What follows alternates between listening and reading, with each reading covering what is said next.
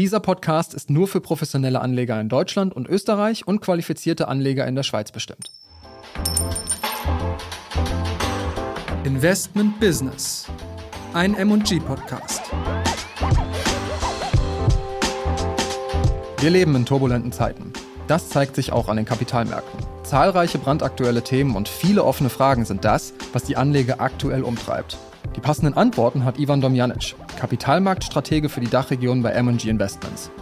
Im Gespräch mit unserem Host Peter Ehlers, dem Herausgeber des Private Banking Magazins und Das Investment, erklärt er den Anlegern, worauf es heute wirklich ankommt. Thema heute: nachhaltiges Investieren. Herzlich willkommen zu unserer neuen Folge von Investment Business, dem Podcast von M&G Investments. Unser Thema heute ist nachhaltiges Investieren. Wenn die gegenwärtige Zunahme der Weltbevölkerung, der Industrialisierung, der Umweltverschmutzung, der Nahrungsmittelproduktion und der Ausbeutung von natürlichen Rohstoffen unverändert anhält, werden die absoluten Wachstumsgrenzen auf der Erde im Laufe der nächsten 100 Jahre erreicht. Dieser Satz steht so auf Seite 17 des viel zitierten Berichts des Club of Rome. Das Brisante an dem Bericht, er wurde im Jahr 1972 veröffentlicht. Das ist also exakt 50 Jahre her und trotzdem ist er aktueller denn je. In diesem Moment, wo wir gerade sprechen, schwimmen fünf Billionen Plastikteile in unseren Weltmeeren herum. Das muss man sich mal vorstellen. Fünf Billionen Plastikteile. Und im Jahr 2050 wird wohl jede Meeresvogelart der Erde Plastik fressen. Das Schlagwort Nachhaltigkeit ist also das Thema, das uns alle und somit natürlich auch den Kapitalmarkt angeht und beschäftigt. Was Nachhaltigkeit konkret für Anleger bedeutet, Dabei spreche ich heute wieder mit Ivan Domjanic, dem Kapitalmarktstrategen bei M&G Investments. Hallo Ivan. Hallo Peter. Ivan, eine Frage, die mir unter den Nägeln brennt. Wie sieht Nachhaltigkeit eigentlich bei dir im Arbeitsalltag aus? Fährst du jetzt mit dem Fahrrad zum Kunden oder mit dem Elektroauto oder gehst du zu Fuß? Ja, da ich eigentlich relativ zentral in Frankfurt wohne, bin ich eigentlich kaum aufs Auto angewiesen. Das heißt also, ich brauche eigentlich kaum ein Auto. Man kommt eigentlich überall ganz gut hin mit U, mit S-Bahn, auch mit dem Fahrrad. Ähm, und wenn ich einmal weiter weg muss, dann fahre ich in der Regel auch mit der Bahn, also so wie jetzt auch nach Hamburg und, und, und später eben auch wieder zurück. Also von daher, das Auto spielt bei mir eigentlich nur eine untergeordnete Rolle momentan. Okay, super. Dann lass uns einsteigen. Was bedeutet denn Nachhaltigkeit überhaupt? Das muss man einmal definieren. Es gibt ja verschiedene Themenfelder. Also Klimaschutz ist ja nur eines davon. Ja, also ich, ich, also ich würde sagen, nachhaltiges Investieren bedeutet allgemein erstmal in Unternehmen zu investieren, die einen hohen Standard bei der Unternehmensführung haben, also bei der Corporate Governance, wie man auch so schön sagt, mhm. und die eben auch Acht geben auf unsere Umwelt und auch auf unsere Gesellschaft. Daher ja auch letztlich die Abkürzung ESG, was ja steht für Environmental, Social und Governance, also Unternehmensführung. Also im Übersetz Umwelt, Soziales, Unternehmensführung im Deutschen. Dann, genau, genau, so wäre es im Deutschen. Und ja, wie du schon gesagt hast, gibt es in der Tat auch mehrere Themenfelder innerhalb des, des Bereichs der Nachhaltigkeit, neben dem Klimaschutz oder der sauberen Energie, ähm, die derzeit durchaus im Fokus steht, muss man ganz klar sagen. Ähm, auch aus der regulatorischen Sicht gibt es eben aber durchaus auch weitere, mehr oder weniger breiter angelegte Themen, wie zum Beispiel die Kreislaufwirtschaft, was ebenfalls unter dem Thema Umwelt fallen würde, oder eben auch soziale Themen äh, wie Diversität, soziale Inklusion, der Kampf gegen Armut oder eben auch einfach Gesundheit und Wohlbefinden. Auch die Themen ähm, spielen beim Thema Nachhaltigkeit übergeordnet mit rein. Als Standard kann man sagen, hat sich im Laufe der Zeit für die großen, was die großen sozialen und ökologischen Probleme angeht, haben sich die sogenannten UN Sustainable Development Goals äh, etabliert, also die sogenannten SDGs, kürzt man sie auch ab.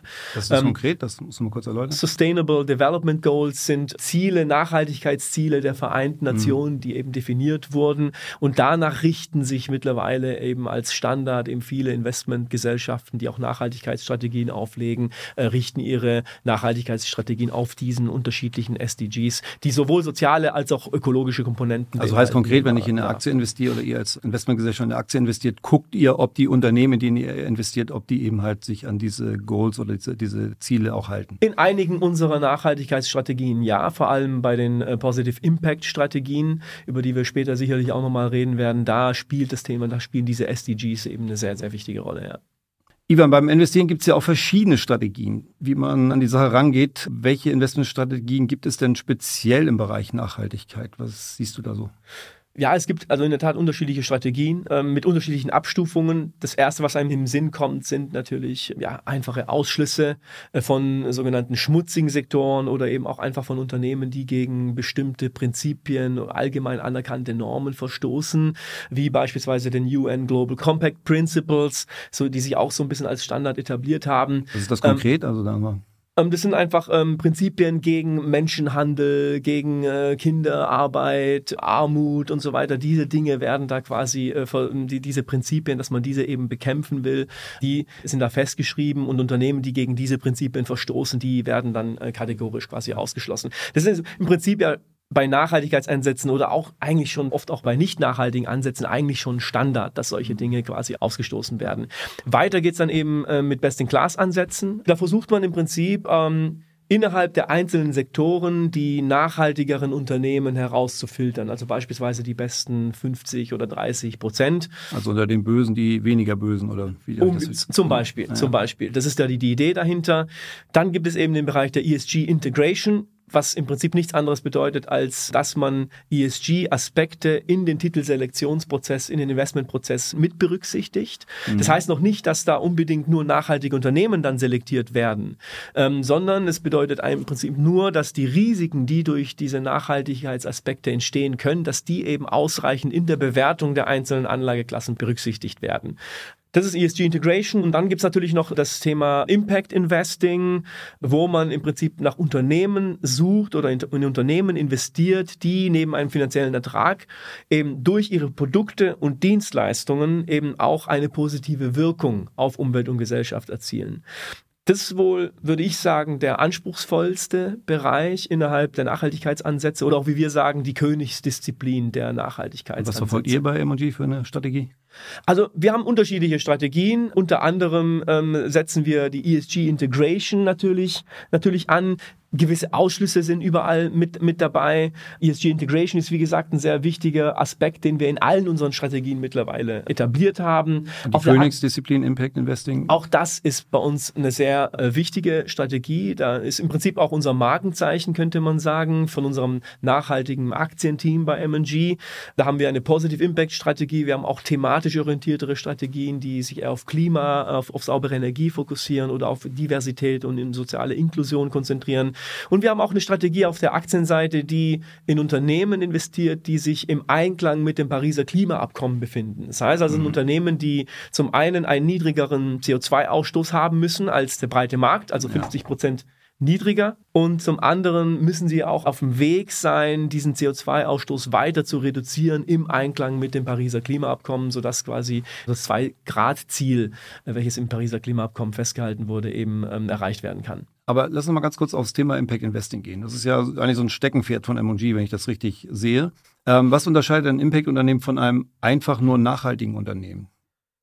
Also ein einfach nur nachhaltiges Unternehmen kann im Prinzip äh, eine Firma sein, die sich besonders um ihre Mitarbeiter kümmert, die Diversität und soziale Inklusion fördert oder die auch einfach nur versucht, ähm, möglichst wenig CO2 innerhalb ihrer Wertschöpfungskette ähm, äh, zu produzieren. Das würde als nachhaltiges Unternehmen durchgehen. Das ist aber für ein Impact-Unternehmen nicht genug. Also ein Impact-Unternehmen muss durch seine Produkte und Dienstleistungen in der Welt eine positive Wirkung erzielen. Ja, also für die Umwelt die, die wirklichen Weltverbesserer sind Impact. Das heißt also, die Nettobilanz muss positiv sein.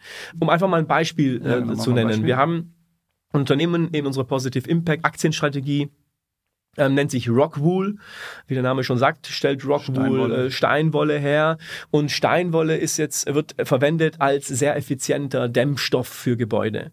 Das heißt, ähm, aber das, das Problem an Steinwolle ist, ist äh, die Herstellung von Steinwolle ist sehr sehr energieintensiv und solange der Energiemix nicht grün ist, wird äh, entsprechend auch viel CO2 ausgestoßen, beziehungsweise auf jeden Fall mehr CO2 ausgestoßen als beispielsweise bei irgendeinem Softwareunternehmen. Aber der entscheidende Punkt ist aber, was dieses Unternehmen zu einem Impact-Unternehmen macht, ist, dass äh, die Steinwolle über ihre Nutzungsdauer ähm, ein Vielfaches an CO2 wiederum einspart, als es bei der Herstellung produziert. Das heißt also, die Nettobilanz ist hier eindeutig deutlich positiv und damit ist dieses Unternehmen ein Impact-Unternehmen, während ein Softwarehersteller, der naturgemäß einfach wenig CO2 ausstößt, aber jetzt nicht unbedingt eine positive Wirkung durch seine Produkte erzielt, eben nicht unbedingt als Impact-Unternehmen durchgehen würde.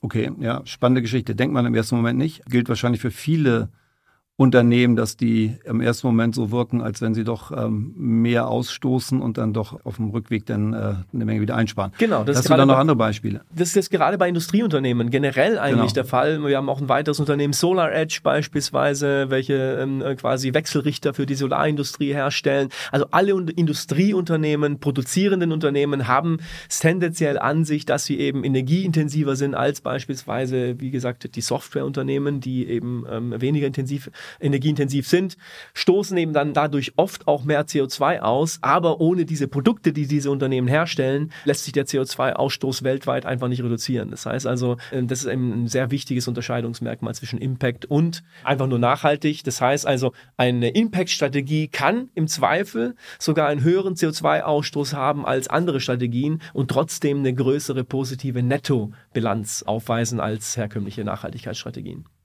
Ein Gerücht, was sich ja immer hartnäckig im Markt hält, ist, ja gut, du kannst nachhaltig investieren, aber dann verzichtest du auch auf Rendite. Das hat sich ja nicht unbedingt so als ganz richtig erwiesen von den Fonds, die wir auch immer mal beobachtet haben. Wie ist das bei dir? Muss ein Anleger auf Rendite verzichten, wenn er nachhaltig investieren will? Also wir denken eindeutig nicht, dass das nicht der Fall ist. Und unser Ziel ist es ja auch bei unseren Nachhaltigkeitsstrategien, den breiten Markt zu übertreffen. Das heißt also, wir haben deswegen auch keine Nachhaltigkeitsbenchmarks, also keine ESG-Indizes als Vergleichsindex ähm, gewählt, sondern eben den breiten Markt, weil ja. wir eben der Meinung sind, dass wir auch mit so einer Nachhaltigkeitsstrategie den breiten Markt übertreffen können.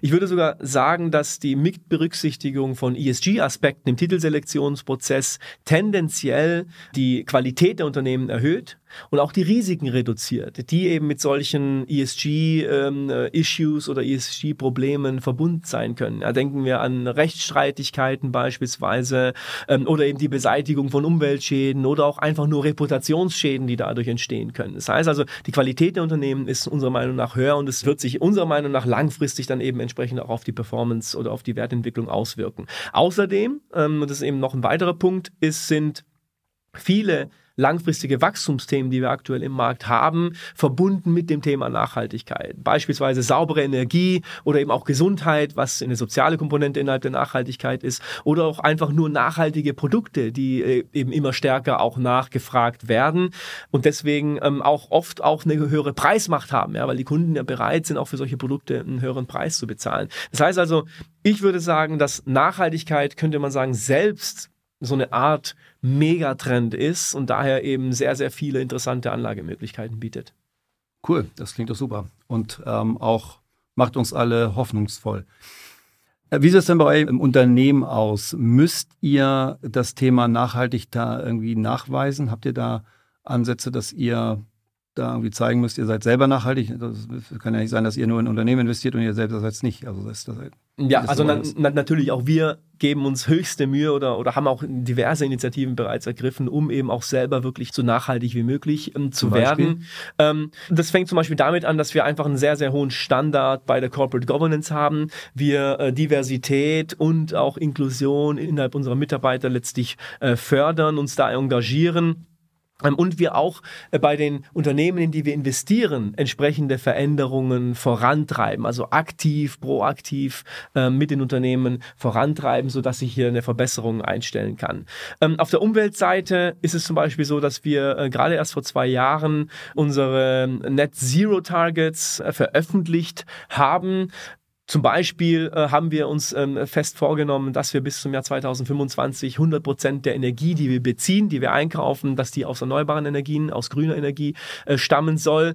Ähm, und wir haben auch eine neue Reiserichtlinie ähm, etabliert, die eben besagt, dass wir eben möglichst viel virtuell machen äh, sollen, eben äh, weniger reisen sollen, mehr virtuelle Meetings abhalten sollen, wenn es möglich ist. Also reisen wirklich nur dann, wenn es nötig ist und wenn wir reisen, dann eben möglichst nachhaltig wichtig. Also wenn, also Inlandsflüge beispielsweise werden mittlerweile eher weniger gerne gesehen. Also besser ist es da mit dem Zug zu fahren, weil es einfach nachhaltiger ist. Also solche Dinge, auf die wird da durchaus geachtet bei uns.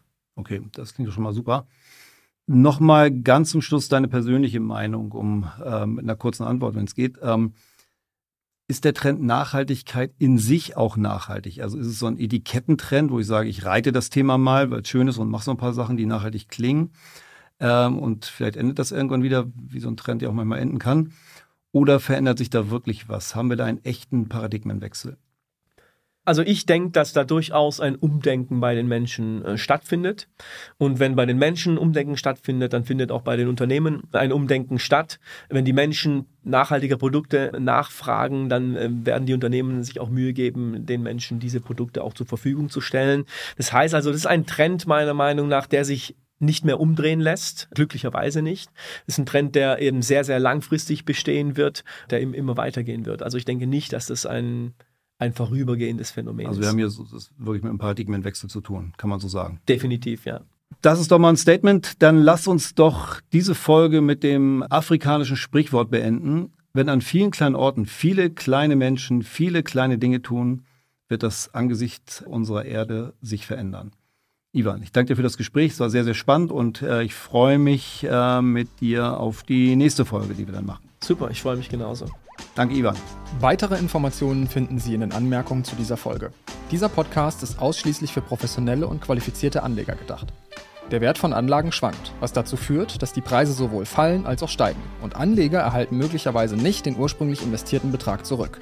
Die Wertentwicklung in der Vergangenheit ist kein Indikator für die zukünftige Wertentwicklung. Die geäußerten Informationen und Ansichten sollten nicht als Empfehlung, Ratschlag oder Prognose verstanden werden. Dieser Podcast wird produziert von Mint.